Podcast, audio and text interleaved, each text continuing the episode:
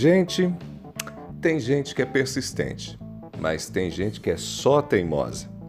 E por que é importante compreender a diferença? Porque algumas pessoas perdem anos e anos de suas vidas insistindo numa coisa que não vai dar certo. Pode ser um pequeno negócio, aí a pessoa vai lá, se desgasta, aposta alto, se endivida, mas não consegue prosperar.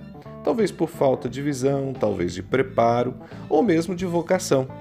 Pode ser também o sonho de um curso universitário muito disputado. A pessoa quer muito, quer medicina, por exemplo, mas tem dificuldade para estudar, tem dificuldade de se, de se concentrar, não gosta dos livros. Eu costumo dizer que a realidade sempre se impõe. A realidade pode ser o limite do tempo, da capacidade para uma tarefa, pode ser também a falta de dinheiro. Há situações em que é até possível fazer dar certo, mas é preciso avaliar: vale tanto esforço? É algo que eu quero a esse ponto?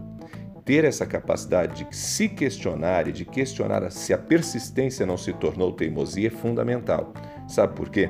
porque da vida o que a gente leva é a nossa caminhada e são as pessoas que nós, com as quais nós nos vinculamos.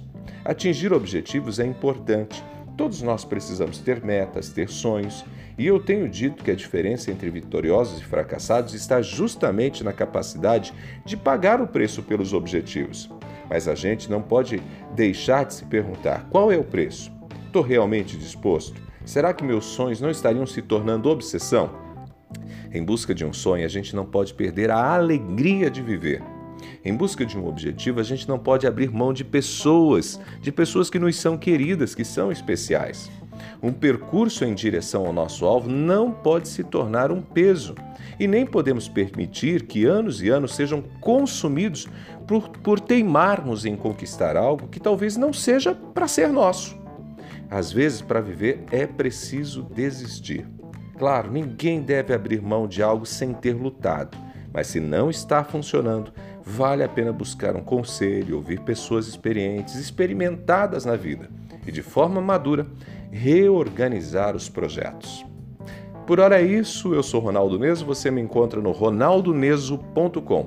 Também estou disponível e espero você nas minhas redes sociais. E nossos papos aqui da Novo Tempo estão no Spotify. Um abraço para você, abraços do Ronaldo. Tchau, tchau.